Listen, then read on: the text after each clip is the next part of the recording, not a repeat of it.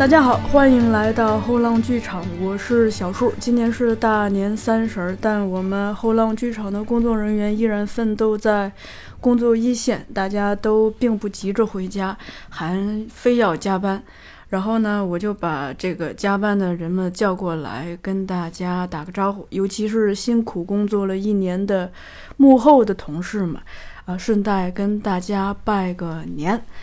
呃，我们第一位出场的呢，是曾经在这个后浪剧场中客座过两期主播的毛毛。大家好，我是毛毛。我曾经是在那个《生活万岁》那两期里边与小树搭档，一同采访了成功导演跟任长征导演两位。今天是大年三十，大家应该都是在家里面跟自己的家人团聚。如果说还有在路上的朋友，就是祝你旅途愉快，然后快快到家。如果在家里边的朋友，我祝你呃新年快乐，猪年大吉！一定要多多听我们的后浪剧场哦。随手可以点个赞，做个评论啥的。其实我们很期待看到大家的反馈哈。呃，毛毛之后呢，下一位是这个经常为我们设计封面，呃，自我介绍一下吧。嗯，大家好，我是咩咩。嗯，呃，咩咩，呃。对大家有什么新年贺词吗？嗯，希望大家就是新年每一天都很开心，然后所有心愿都能达成。开心这事儿得多听后浪剧场，对对对，多关注我们后浪剧场。嗯，呃，还有一位呢，这个是重磅嘉宾了哈，在在我心里头是重磅，因为大家其实不知道平时。别看节目里头我很磕巴，其实真实录制的时候我更磕巴。那那些磕巴都是被这个我们的剪辑师给剪掉的，所以他是成功的包装了我，但依然包装的不那么成功的 我们的剪辑师。大家好，我是大卫。平时呢，一直是在幕后担任音频的这个剪辑工作，像什么这个配乐啊啊，也是我来做的。有时候呢，小树不想写公众号文案的时候，我也会客串帮忙写一下。比方说这个 粤海浪游系列，就是有很多期这个文案其实是我写的。呃，歌单也是你建的。是的，是的。呃，很多人说呢，我这个嗓音条件不去当主播，是不是有点可惜啊？不过呢，很可惜我没有多少文化，所以呢，就只能担任幕后工作了。不过呢，在春节期间，我有一档节目，那个是我录的，就是斯坦尼宇宙那一期节目，大家可以去听一下哈。斯坦尼接通全宇宙。对对对。在这个这期节目之后，下一期播。是的，在这里给大家先做一个预告哈。如果大家喜欢我的声音的话，可以记得多给我留言，说不定以后我就有更多的机会来当主播了呢。我觉得大卫没有出来做主播，可能一个很重要的原因是我不会做剪辑，不然的话咱俩换换比较好。呃，这个还是不要了吧，不能喧宾夺主。客套的话我就不说了，只是希望大家，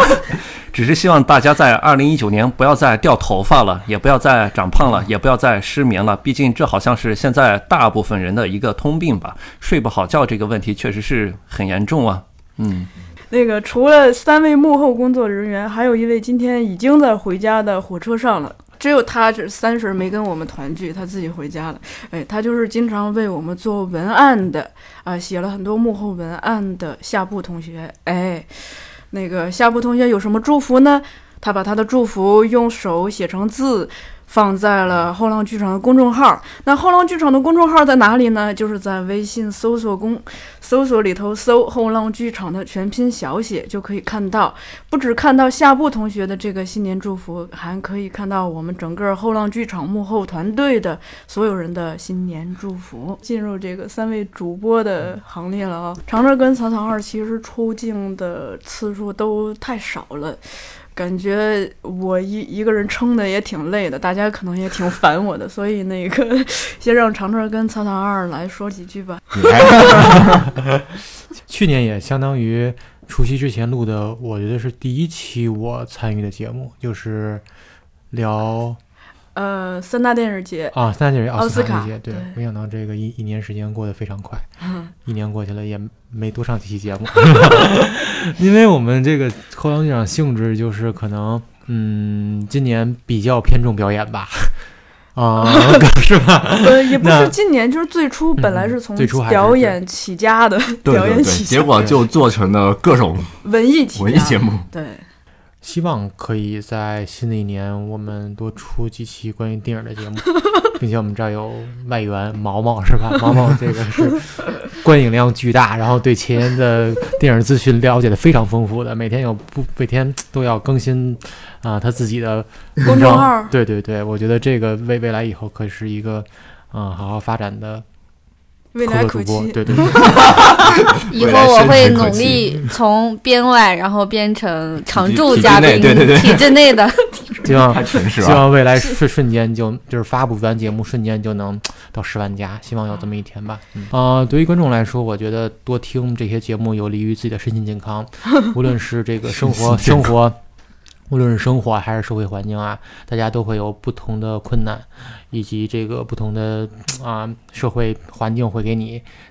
你的内心啊，以及你每天的生活带来一些烦恼，但如果你能把自己沉醉于艺术之中，沉醉于这个后浪剧场我们所讲到的这些电影啊、书籍啊、啊、戏剧啊这些东西，你把自己放进去，你能自己开创一个自己的世界，而这个世界可以作为你在现实世界中的一个避难所，或者说是一个嘖心灵的港湾。你来，啊、行，大家好，我是曹操儿。其实我还也算聊了很多啊，后面的节目也是我和小树在主持嘛。然后这次我非常开心啊，就是我们相当于把整个后浪的电影编辑部一块儿给请过来，让大家都说说话、露露身了。这次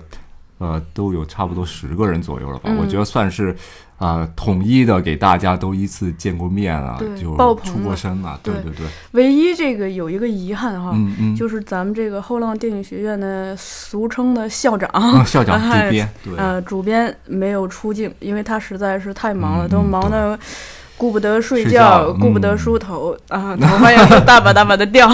对，但是他呢，在这个自己一边梳头。呃，一边那个思考的之际，委托了我一件非常重要的事情，哎，就是希望这个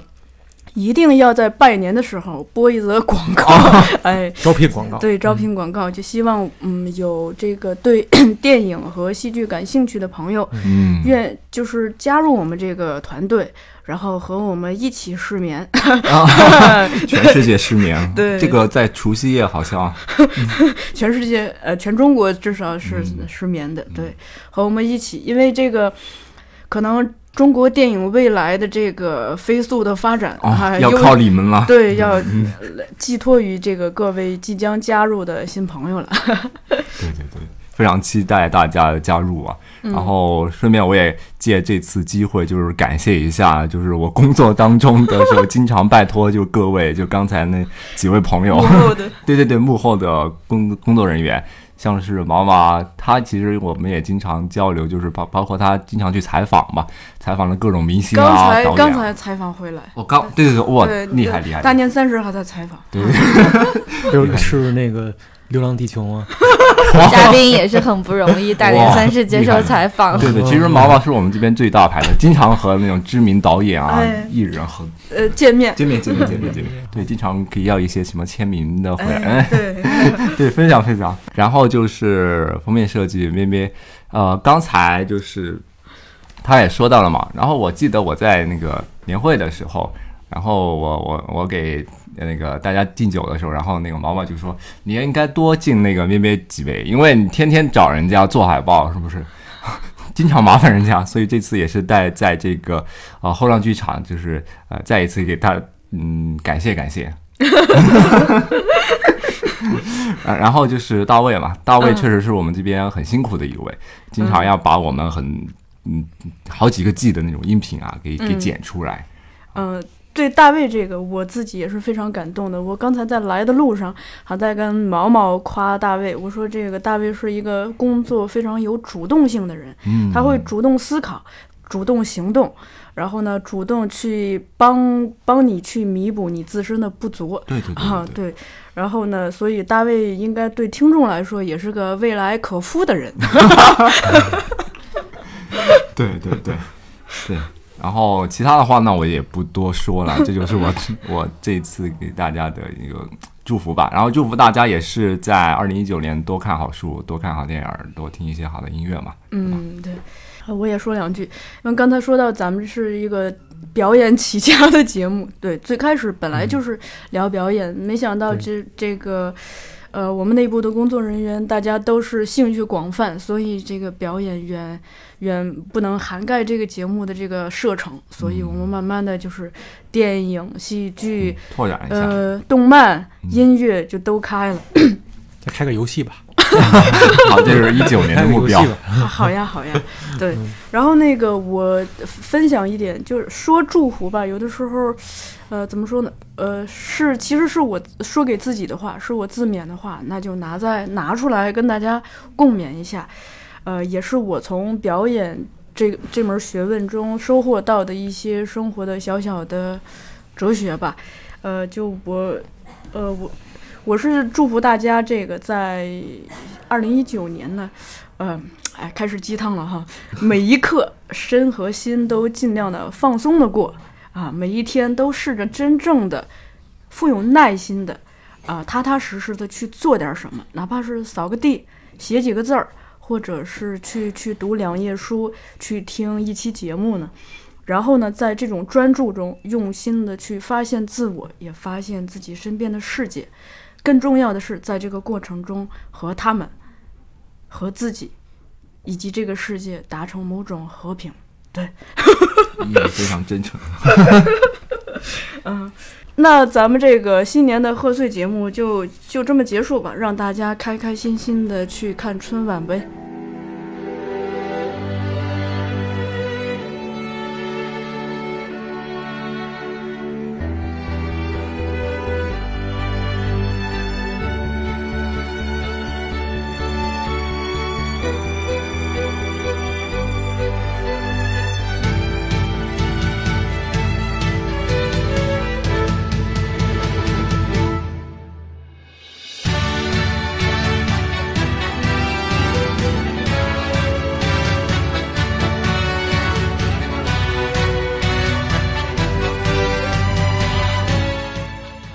大家好，欢迎来到后浪剧场，我是小树。哦，我是叉叉儿。呃，今年是大年三十儿，除夕晚上，我们后浪编辑部还在工作哈。对，还没放假呢。对，工作之余呢，我们拉来同事，呃，在来得及吃饺子的情况下，先给大家拜个年。呃，我们就不说新年好哈，嗯，呃，咱们既然是一个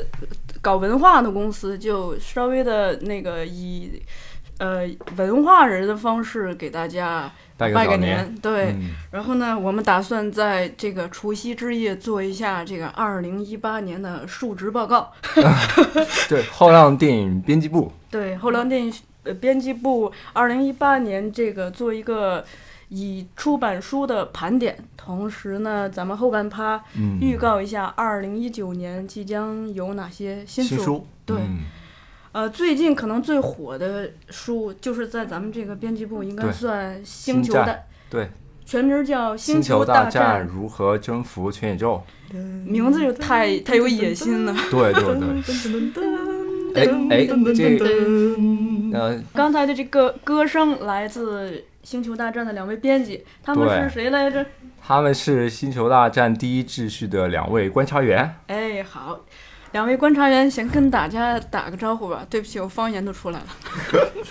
呃，地球人好，我是第一秩序的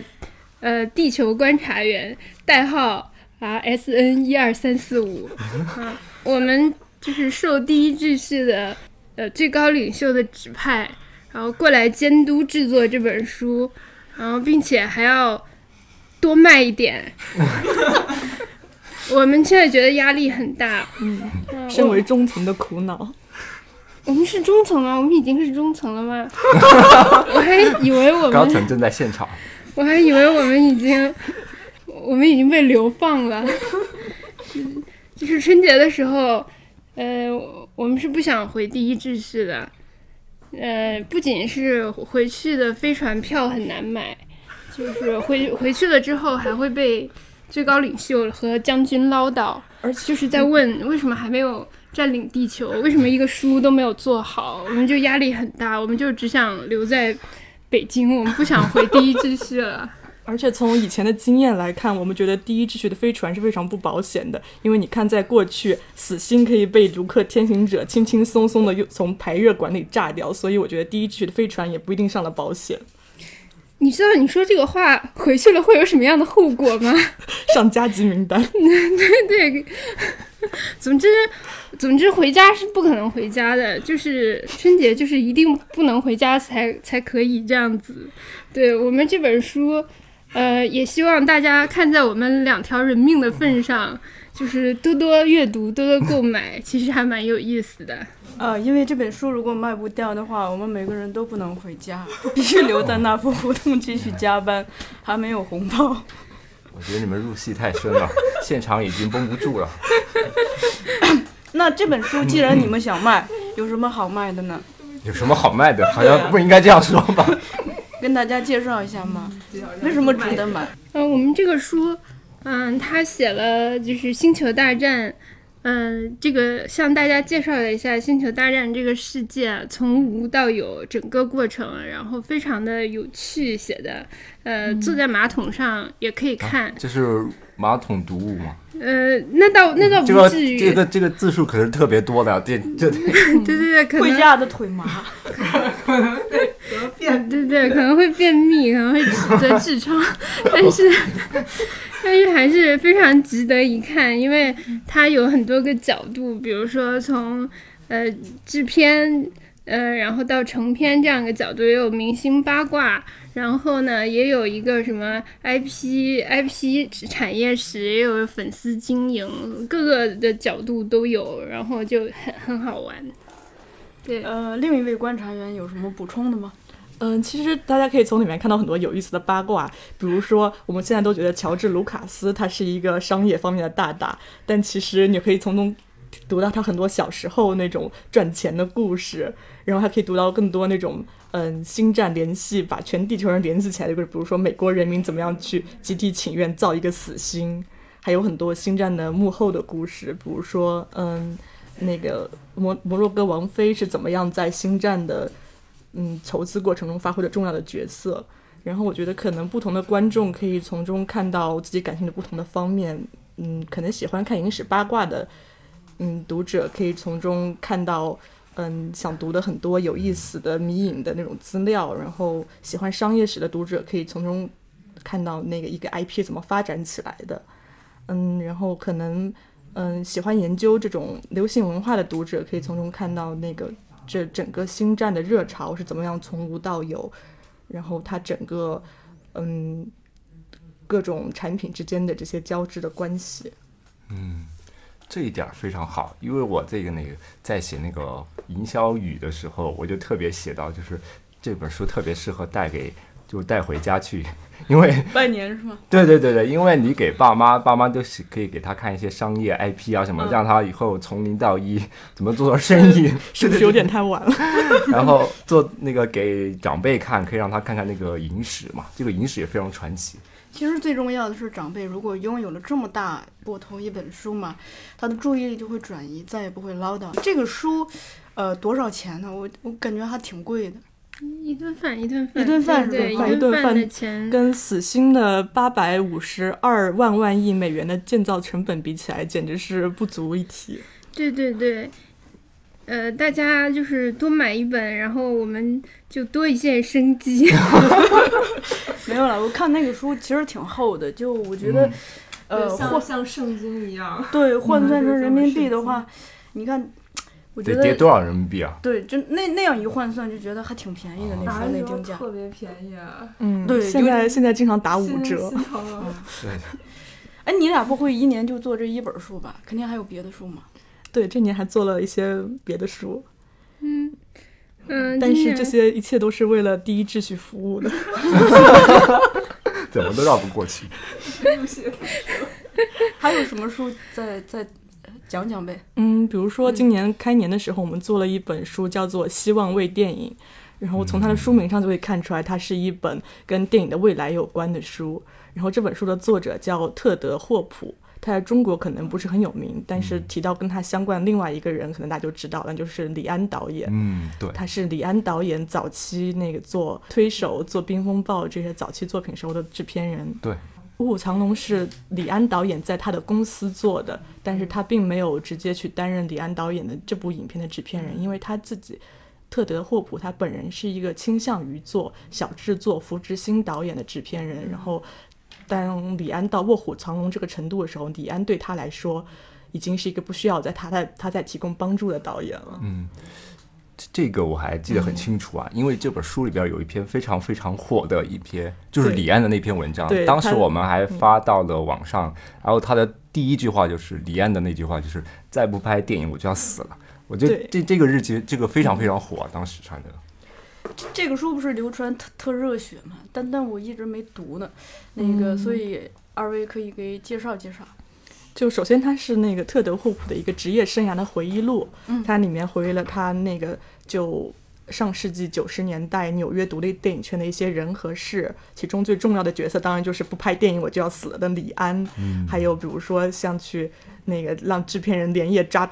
抓苍蝇给他用的那个米歇尔·贡德里，还有比如说他炒黑泽明公司鱿鱼的故事，这是一些嗯上世纪的。大家可以看到一些独立导演他们在年轻的时候的一些经历。嗯，二十世纪啊，上世纪是二十，对，上世纪是二十世纪。我们现在在二十一世纪。然后它也是错乱啊。它作为一本回忆录，大家也可以把它当成一个制片人的工作手册来看。它其中可以看到，就比如说特德·霍普，他作为一个嗯走在前沿的制片，他怎么样去选择项目的，怎么样去管理片场的。然后他不仅要管理片场，他还要给各种那种哭哭啼啼的导演说半路说我不拍了导演做心理辅导，哇然后还要去捍卫导演的利益，去跟各种大佬硬碰硬，包括他在夜里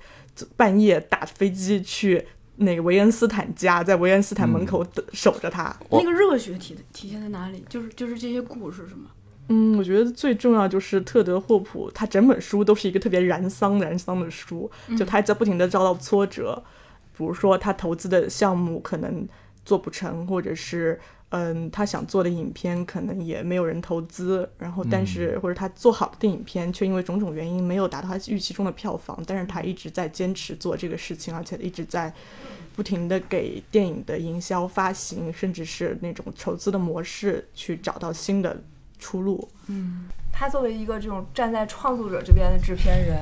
他他在很大程度上弥合着投资方和导演之间的那个鸿沟，就是他们可能有很大的冲突。然后，然后谁都不肯让步。他很希望能够保护导演，包括像李安这样导演。其实后面还有像詹姆斯·冈恩，就是《银护》的那个导演，最初也是他扶，就是捧出来的。然后后来都发展的非常好。呃，现在在这个好莱坞也是一线的导演。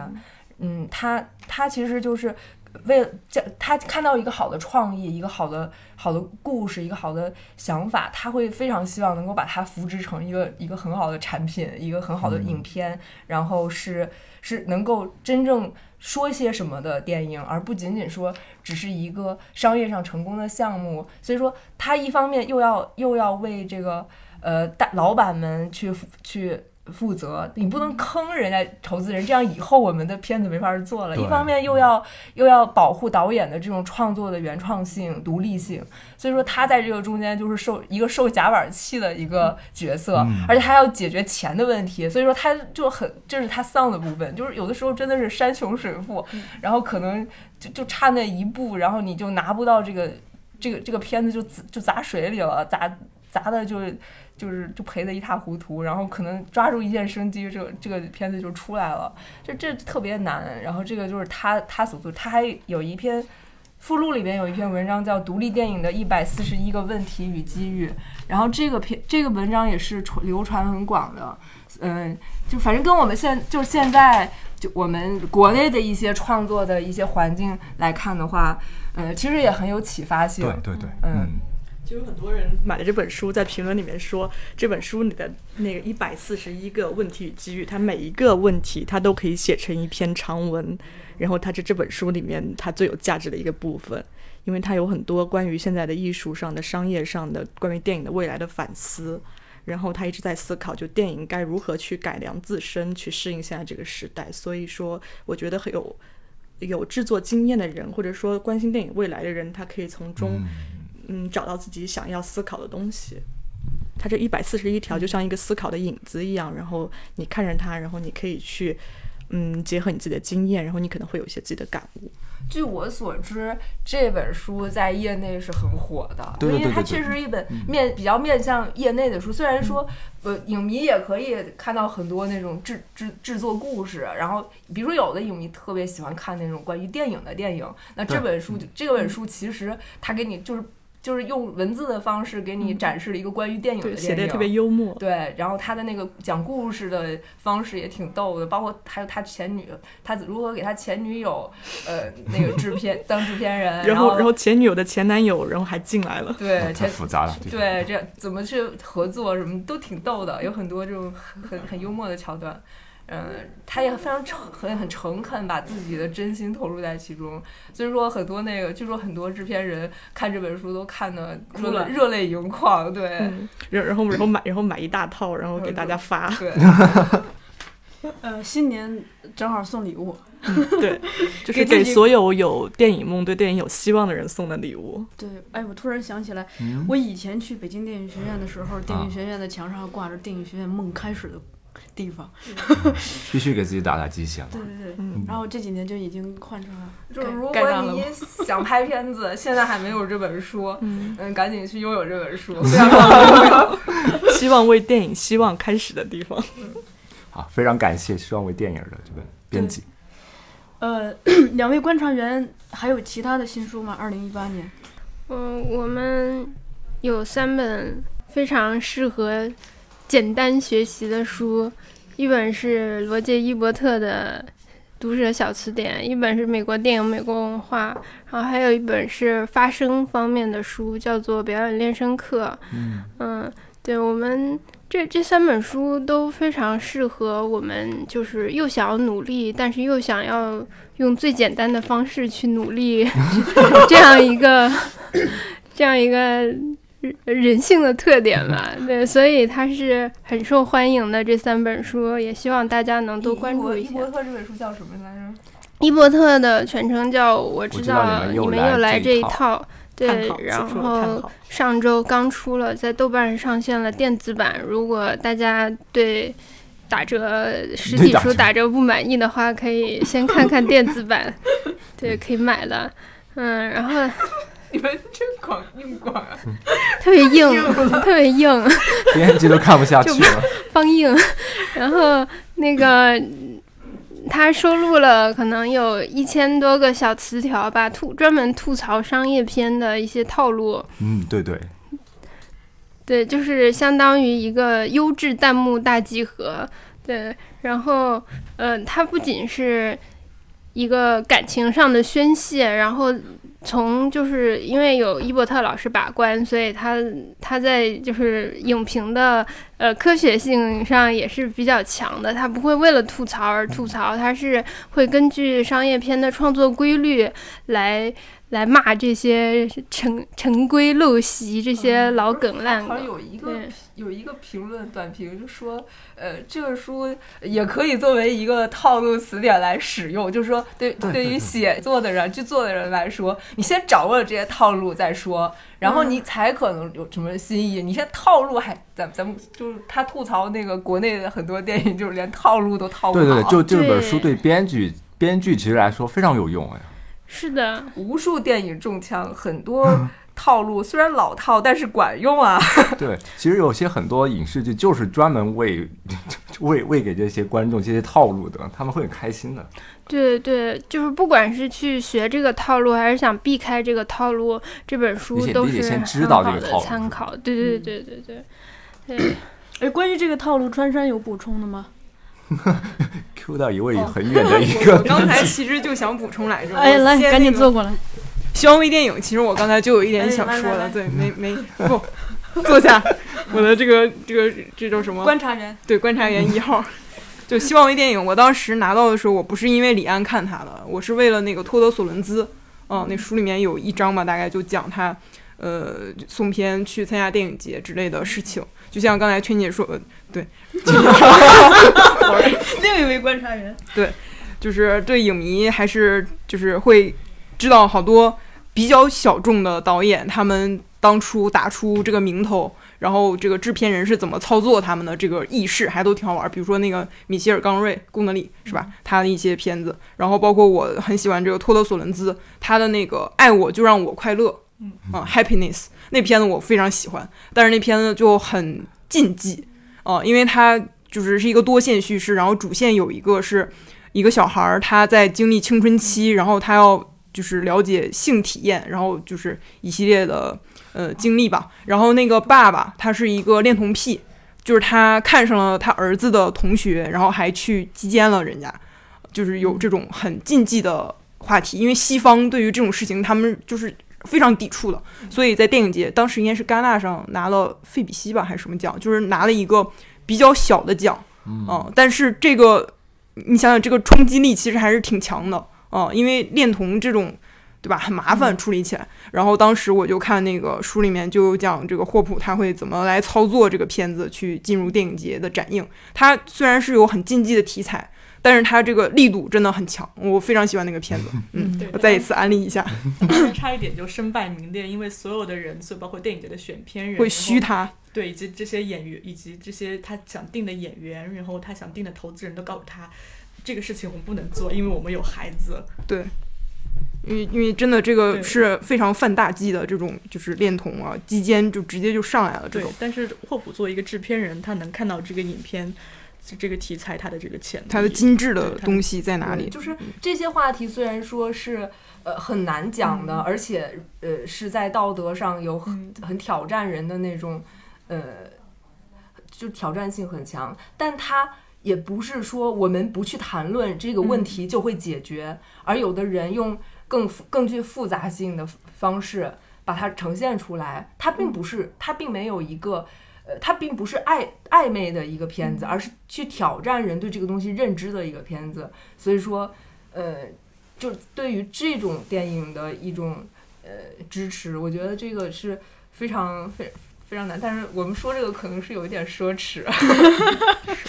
但感觉穿山安利这部片子的效率可能会大过安利这部书的效率。然后那个这个书的这个这个这个片子的故事非常精彩，大家可以去看这个片子。这个片子非常好，我当时是因为它三个小时，我就早有闻名书里面。对这个片子的嗯这个制片故事讲的也非常精彩。是这个幕后的幕后的博弈，嗯然后大家不同价值观的冲突，大家都可以在这本书里看到。但这个过年看好像不太好吧？没事，就是不要不要在有家长在的时候看看，对对过年大家在那里看春节联欢晚会的时候，你上楼偷偷的那个 对不要在家长陪同下看。因为这片子是三个小时，我当时知道这部片子的时候，我特意睡了个午觉，沐浴焚香，然后 然后才看了这个片子，就是真的冲击力非常大，就是安利给大家。嗯然后呃，刚才接着二号观察员的那个罗杰伊波特的，我知道你们又来这一套是吧？我当时是写了篇影评，然后就基本上是把那个《虎胆龙威》完全的拉了一遍，因为它那里面的偏例非常多的都是拿《虎胆龙威》来拆的。但是你看《虎胆龙威》，其实它是一个非常成功的商业题材的作品。嗯啊，嗯，它整个系列就是前三部吧，都算是很成功的那个作品了。然后你再遇再一去拆析它所有情节桥段的设计，然后和罗杰伊伯特它里面的小词条一对应，你会发现它其实说是俗套的，但是他们组合在一起的时候，它就是可以就是 flexible，它它就是很灵活的一个、一个作品。所以像圈姐刚才说的，就是你把这些套路，呃，三号观察员刚才说的，你把这些 套路都写好了之后，就是它它就可以就是可以呃这种有效嗯，哦，就是 let the movie work 这种。哎，你说到这个《虎胆龙威》商业上比较成功，我想到了另一本书《嗯口碑与票房》啊，因为这个书的主要观点，他就说那个一些在口碑和票房上都可以双赢的电影，其实它内内内部是有一个秘密的，这个秘密不是来自于这个编剧技巧，而是来自于编剧技巧底下的那个东西，就是导演真正想要表达的一个意图。那这个意图就是，其实就是他的价值观嘛。嗯啊，这这些价值观是关乎人类普世的，呃，这叫什么价价值取向、情感取嗯，向嘛？不是情感啊，对，比如说爱、正义、真诚、嗯，团结、友谊，是对抗邪恶，对，邪不压正。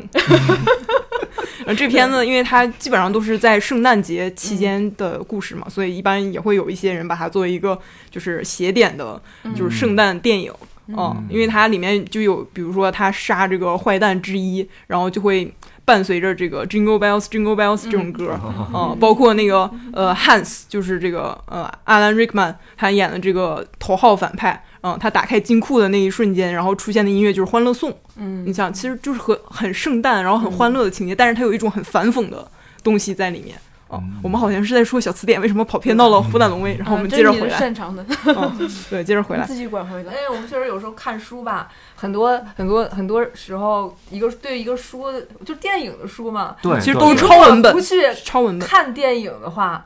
你可能嗯看那个书的那种共鸣就肯定会打折。我现在看这种嗯书，你知道像什么吗？是像看就 IMDB 网页一样，就是它带一个超链接，你知道吗？对对对，就是你看到那个片名，看到那个时间，然后在那儿你就就是这些书嗯我鼠标移到那儿，就我知道这个这个剧情是怎它样的。不仅仅是一个书，呃一个一本书，它也是一个呃，就是给你编好了，嗯用用一个词典的形式给你编好了一个一个片单，然后你按照这个去看就很有趣。啊，包括那个小词典，它最后有一个黑化黑化的那个大全啊大全，嗯对这个二号观察员一会儿可以接着就是 二号观察为什么在这说话筒了。就是他那个当时毕赣的《地球最后的夜晚》呃出来的时候，不也好多人就拿那个就出来怼怼那个毕赣，对吧？嗯就是什么呃非常非常原始的什么之类的那种词，就是听上去都很。很含糊，很暧昧，就是有点像互吹型的那种词，但实际上它背地里的潜台词都是贬你的，哦、就会有这样的情况出现。然后我把主场还给人家，来，二号观察员，请请坐请回来，请坐而呃且我们继续现在还要继续讲小词典。小字典，你有补充的吗？小词典，我想想啊，这没有什么要补充的。那你讲讲你这个表演练声课这个美美啊。呃，那个，先说美国电影、美国文化吧。好，嗯，在我们编辑部简称美美。对，在我们编辑部简称美美的美国电影、美国文化，现在出的是第四版的中文版。嗯，然后书的封面好像还得了一个小奖吧。嗯，嗯，对，然书后的封面是对，那因为非个常美。马利克的，对，对，然后这本书它主要是从文化史结合美国电影史来给大家完成一个入门的这样的一个工作，然后它是非常有意思的。嗯、就比如说，呃。就是从一个文化史的作者这样一个角度去看电影，会它会有一种不一样的就是解读。比如说，他会把热门的那个社交网络认为是一个青春，是一个青春版的那个公民凯恩，觉得好像是呃公民凯恩加约翰休斯，就是就等于社交网络这样子。他会把我们就是一些比较经典的。呃，比较有口碑的这样一些呃艺术的商业电影，它会做一个新，它会跟那个文化史结合起来解读。就比如说美国的黑豹党，它是怎么影响了美国的这个黑人电影？对它，它是其实是很深深入生活的，并不是说美国人的生活 就是像商业电影里面写呃写写的那样，就是物质非常物质极大的丰富，精神极大的纯洁。对，然后嗯，而是说其实也包含一些美国政府他们当时想想要去做一个什么样的导向。所以他会鼓励某一部分片子出来，就比如说里根当政的时候，他会呃他会格外鼓励那些呃片子里面有好爸爸形象的这样的一些商业片，然后最后好爸爸呃就是在爸爸的这个自我检讨之后，然后跟儿子关系达成了和解的这样一批商业片，对对对，他会这样写。但是呃这本书也提到了一些就是主流的好莱坞主流价值观之外，也有一些人会反抗这这种就是这种政治导向的这样一些商业片，比如说大卫林奇，他就拍了《双峰镇》，然后他他拍《双峰镇》，他就是为了怼里根，呃，也不是说他就是为了怼里根嘛，但是这个事情就是很明显的，就是把美国那样一种童话底下有一些什么呃安安簪的事情，全部都给 就是 对对，他就是很想要从一个潜意识的角度，就是用梦境把这些把把把那个什么小小镇的美好，就是给把下面丑恶就是揭开给你看，对对对，所以所以就是这个作者他其实是对对社会。对对，他他他对社会啊什么，嗯、就是他是结合着这这些乱七八糟的东西去看、去看美国的电影对对对对对对对，哎，我嗯发现那个川山给把整个观察员的节奏都给带起来了，大家说话都那感觉不换气的。对对，因为就是这这两本关于电影的书吧，呃，就是很很怎么说啊，就是因为因为我没有脑子，对我就喜欢看这种不费劲的书，就是那种太理论的，我我不喜欢看，所以我就觉得这两本书很好。对 然后说说那个表演练声课，表演练声课也是类似的呀，表演练声课也是一个，就是是一个呃。面向就是不仅面向专业演员，也可以面向生活中所有就是有发声需求的这样的，发声需求，对，像白领啊、保险推销员啊，对对对，就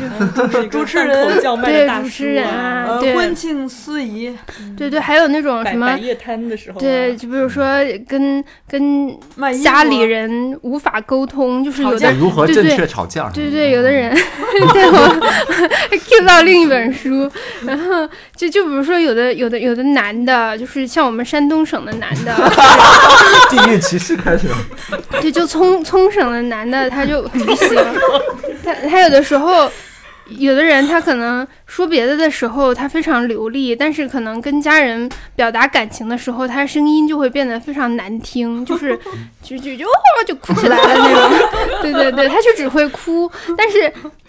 这本书就是会把一个人他发生的这个动作跟他呃整个身体的能量和情感的能量，就是很自然而然的结合在一起，所以它是叫天然的嗓音，因为每个人他是有他天然的一种嗓音，而不是说，而不是说，呃，一个人他生来就是为了当爹，所以他有一种爹的嗓音，并不是这样的。他首先是一个人，对，所以这个作者他他非常好的抓住了一点，就是每一个人是有他自己特色的。你只要你只要就是呃能去。呃，从内心去寻找发声的这个能量，那你发出来的声音就是自然而然很有感情的，然后就会有利于沟通。然后不管是演那个演员和观众之间的沟通，还是说呃人和人之间对普通工作人之间的沟通，对都是很有效的。对，所以而且这个作者他是。呃，他是很有来头，他是对是一个世界上比较有名的呃声音训练师，然后训练过很多非常有名的演员，像什么 X 教授啊这种这种杀剧老咖，对 大咖，对大咖，然后呃都都是他的学生，然后这个这个这个这个老师他在国外有一个官网，然后那个官网是。上面也有他自己发声的声音，然后我们去听了，就觉得当场当场爱上，就是真的很好听，不愧是就是杀剧呃学杀剧出身的演员，声音很很很美，就是很高贵那种，嗯对对那个呃，二号观察员的这个我做一点点补充。哦这个作者林克莱特他有一个呃背景上的优势，就是在于不是发声界有鹰派和美派吗？对对对，你你多说点儿。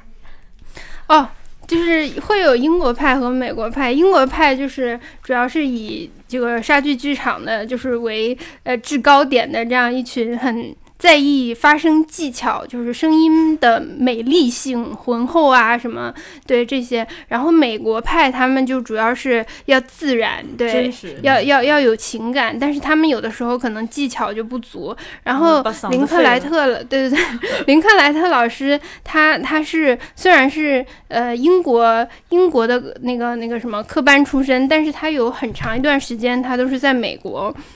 就是工作呀、学习、调查，所以他接触了很多美国的学生，然后，所以他是其实是既融汇了英国的这样一种技巧，然后又兼顾了美国的一种自然，对，然后他，所以他的这个发声其实是怎么说？很好的取得对对对，一个平衡。就是就就相当于已经对，就就是集欧美之所长，而且更可怕的是，就是他还会研究东方的一些什么什么气功之类的东西吧，瑜伽，对瑜伽什么的，对对对对，所以所以只要是跟身体和发声有关的东西，这个林克莱特老师他都会去钻研和融会，对，就就导致他的这个理论是一直在进化，对吧？一直在进化，所以我们出的这一版也是他最新修订的一个版本。跟他三十年前、四十年前出的那一本是不一样的，所以他现在是一个更强大的版本。对对对，嗯，还有一个就是林克莱特在书里头强调的一点，就是说，嗯因为我们其实，在日常的呃一些概念化的认知中，总认为就是有有某种腔调，比如说主持腔或话剧腔这样子的发声是好的。但林克莱特的观点就是说，他不是希望把大家训练成某一种腔调，而是让每个人就是以适合自己这个身体构造。呃，和人物形象的方式来发出自己的声音。它里头有一句话，那个算在我看来算点题点题之笔吧，就是我要听的是你的心，而不是你的声音。嗯所以这是一本身心合一的练呃发声书，而且你们还请到了这个姜 Sir 爸爸给作序，对吧？对姜广涛，姜广涛老师，对对姜广涛，声音一下都变了。对姜广涛老师的呃，就是给我们发语音的过程之中，就是我们感觉拿到了价值超过九百九十八块的 那个私人定制语音一样 那样那样那样程度的快乐，对，非常的。非常好，姜老师人又很谦虚，然后实力又很强，我就疯狂我的最近编辑的过程中，就有时候压力特别大，我就是听他他们那个光合机务的广播剧，然后那个有一个那个就姜 Sir 那个叫在线在线撩妹。的的剧，特别解压，用他们话说就叫苏吧。对对，而且姜老师姜 Sir 他其实是个很纯洁的人，他虽然很努力的在撩妹，但其实他他内心深处并不知道自己为什么要撩妹，就是他对 真的吗？就是就这样不是更这样不是更性感了吗？请问，就很可怕，很可怕，就是又又又谦虚，但是又很满足大家就是女孩子的要求，这样子要求就很就很厉害，感觉姜 Sir。嗯，那个一号观察员，二零一八年有其他新书吧？那咱们就讲讲那个，在我们在我在二零一八年给大家出了一个贯穿大家二零一九年主题的书，嗯我觉得大那个主题就是省钱。嗯，这本书叫做《制片人的钱包：融资和节约的艺术》。然后刚才大家说那些电影，大家说电影之所以能被制作出来，是因为他们制片人找到了钱。就只有你在找到钱那一刻，你们刚才说那些电影才真正成为可能。所以说，有钱就是爸爸，你懂的。就这本书是一个给新导演和新制片人看的，嗯，就项目筹备这个找到资金的指南。然后你从他的那个书名里就可以看出来，他的书名叫《融资和节约的艺术》。首先就是讲融资，比如说，嗯，作为一个导演，你手上一分钱都没有，但我真的想拍片，嗯然后我那么怎么办？这个书就告诉你可以去找去申请基金。那么申请基金的过程中，你要怎么写这个申请书？他说他给你很多的那个模板啊，这些项目提案，这些你可以去写这些规范的文本，然后去吸引投资人。然后，嗯，第二个申请资金的渠道就是你去找私人的投资。然后，那么你可能需要一些规范的预告片，能吸引人眼球的剧本大纲。然后这本书也告诉你怎么样去写这些材料，然后让你真正能够抓住投资人的目光。所以是手把手教你对，是一个手把手怎么要钱，对教你怎么 搞到钱。呃，怎么搞到钱，但是又不说我想要钱的一本书。对你就会感觉不仅对制片人有用，感觉对每个人都有用。对豆瓣上有一个评论说这本书是我念一下这个评论，是豆瓣上一个叫陈朝的网友写的，说这本书是写在高度发达的商业社会，怎么达成交易，怎么 make things happen 的，不光是电影，工作中需要申请基金、拉投资、推荐项目、签署合同人都可以看一看。嗯。就是它是一个在美国成熟的这个电影商业体系下诞生的这样一个书，然后我觉得可能在未来我们这边的电影人，大家也会去需要如何写这种规范的那个剧本阐述，如何去做一个投资人能看懂的纪录片，或者怎么样去写一个面向国外和面向国内基金的这个基金申请书。嗯咱们国内其实挺缺这方面的，都缺乏规范嘛。对，然后讲完了找钱，然后就要讲省钱。然后因为在片就大家都可能知道，在片场有很多你特别容易丢钱的地方，比如说，呃，我这个音乐的版权我没有拿到，我用了，然后结果被告了，然后丢了一笔钱，然后我没有给我的职员上保险，结果片场的那个吊臂砸下来砸到人了，我又要损失一笔钱，或者是我被那个出租器材的人骗了，我又损失了一笔钱。然后这本书也讲了很多，嗯，你在这个片场你应该怎么不丢钱，你应该打的预防针，片场防骗，对片场防防骗指南，就你如何去风险。对控制这样一些风险。嗯，哎，我觉得这两个书是不是可以结合那个制片人制片完全创意制片完全手册，就它是对创意制片完全手册的一个补充。补充对吧因为那本书里可能讲了很多这个制片的流程，嗯但是它没有讲这个制片过程中可能会出现的陷阱。嗯然后像《制片人的钱包》这本书，它其实很多就作者跟业内的人是一对一对谈得出来的一个书，它有的是访谈，有的是这些人的心得体验，所以它里面的每一个书都是真真切切有过血泪的教训的案例，嗯所以它可以给很多嗯制片的这种教材课本提供一个很好的补充。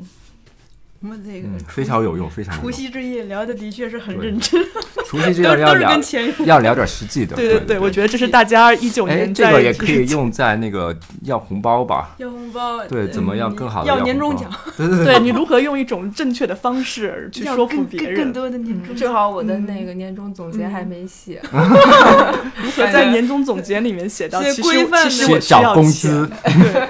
对，但就是在在不不写出涨工资三个字的情况下，嗯如何的表达表达如何迂回地我表达对对我真的很棒，但我真的很穷，我真的很需要钱。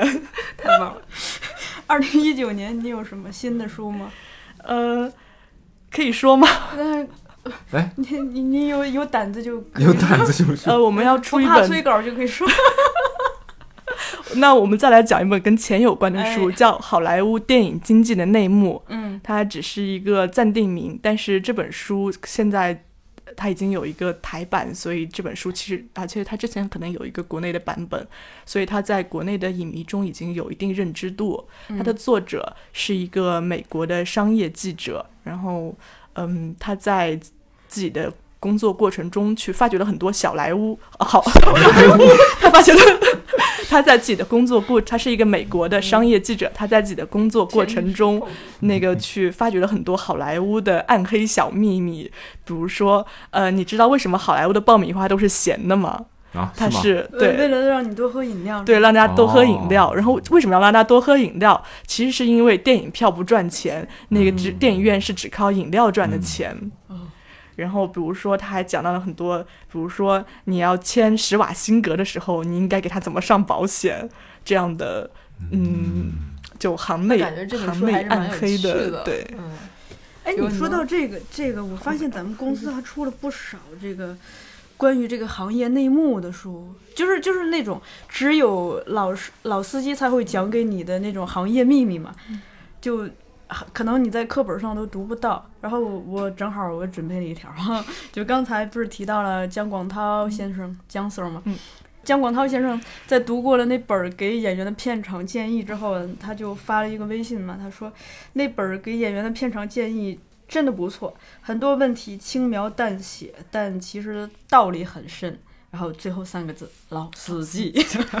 对，这种就是属于业内人士，一看就会心领神会的那种。是。就包括当初那个镜头的语法，其实也也镜头的语法和剪辑的语法也带点儿这个，它有很多就是一般人我不告诉你的小那种小秘密。就就片场建议里边，呃，简称片场建议了哈，嗯就它里边其实是有很多那种。呃，心理辅导的成分，就是它其实呃给你讲的，并不是说你怎么去塑造角色，而是说你在片场怎么能把你本身具有的那个实力发挥出来。因为其实，比如说试镜或者是在拍电影的时候，人很容易受到周围各种各样突发事件的影响。然后他就是，其实相当于是给你一些心理的辅导，就是让你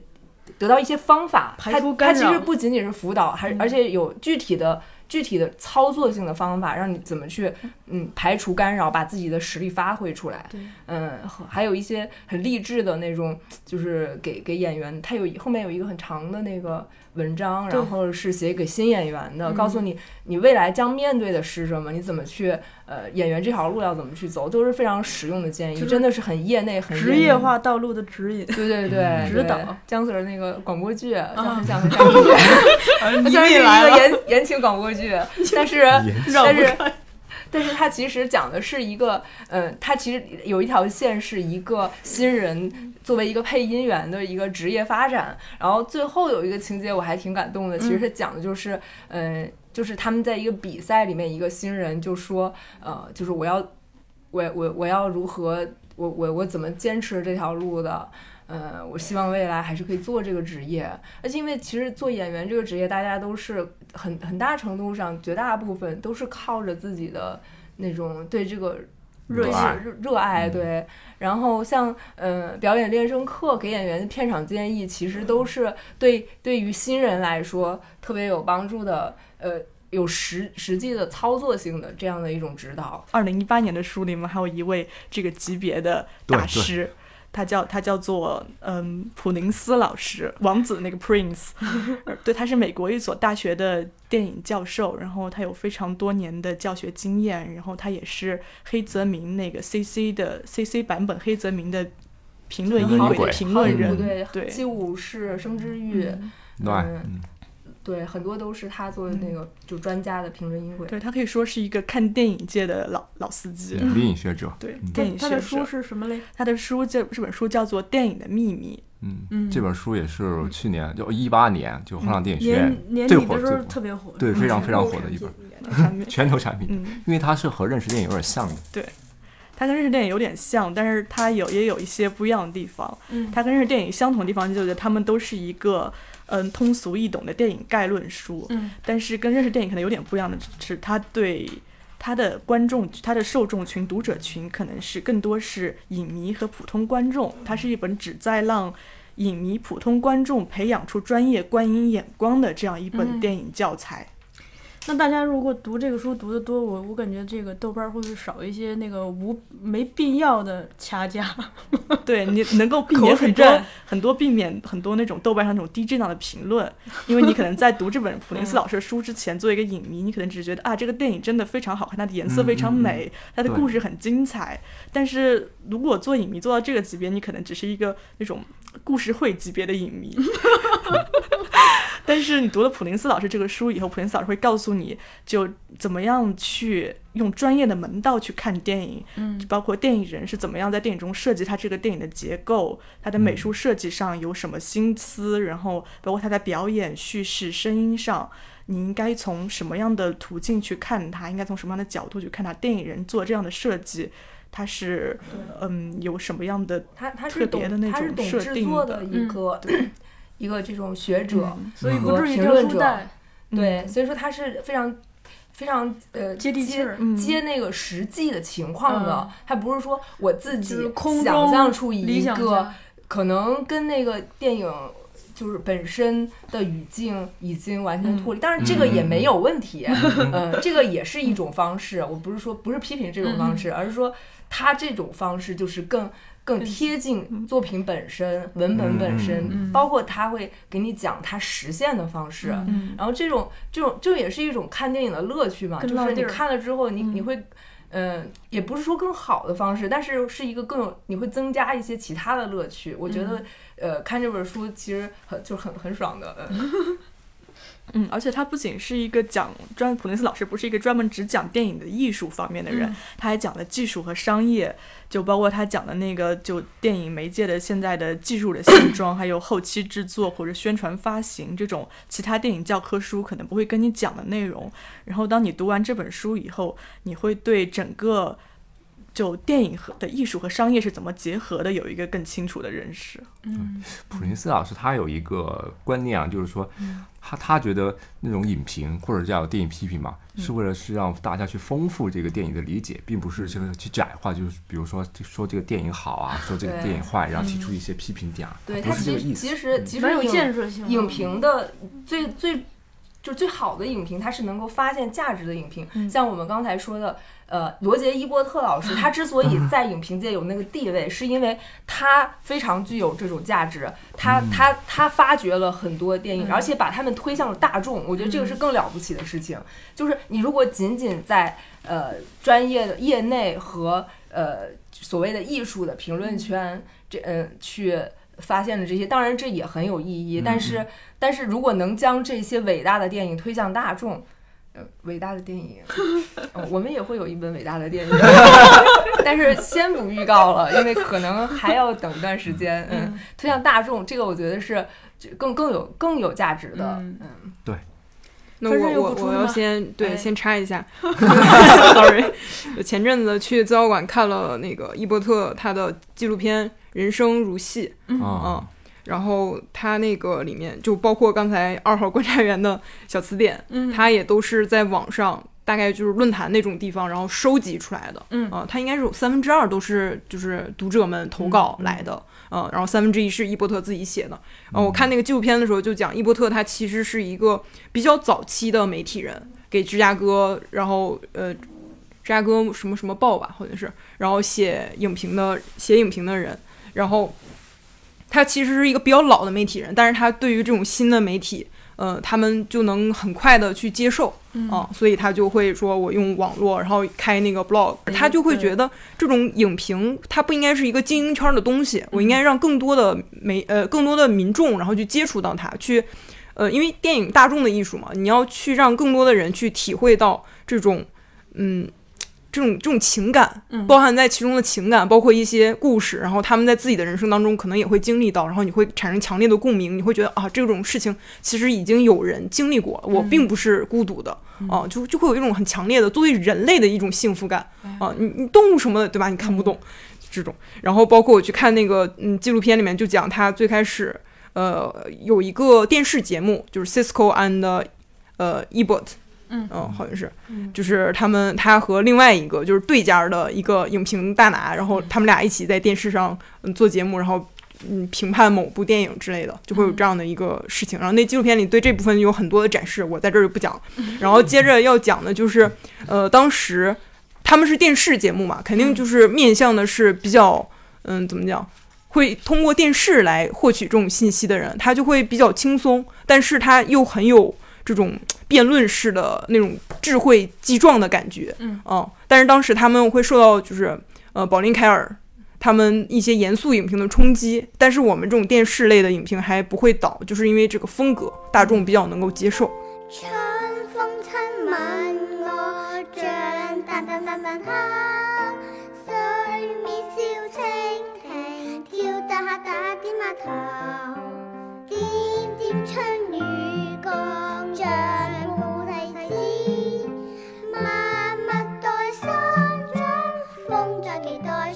出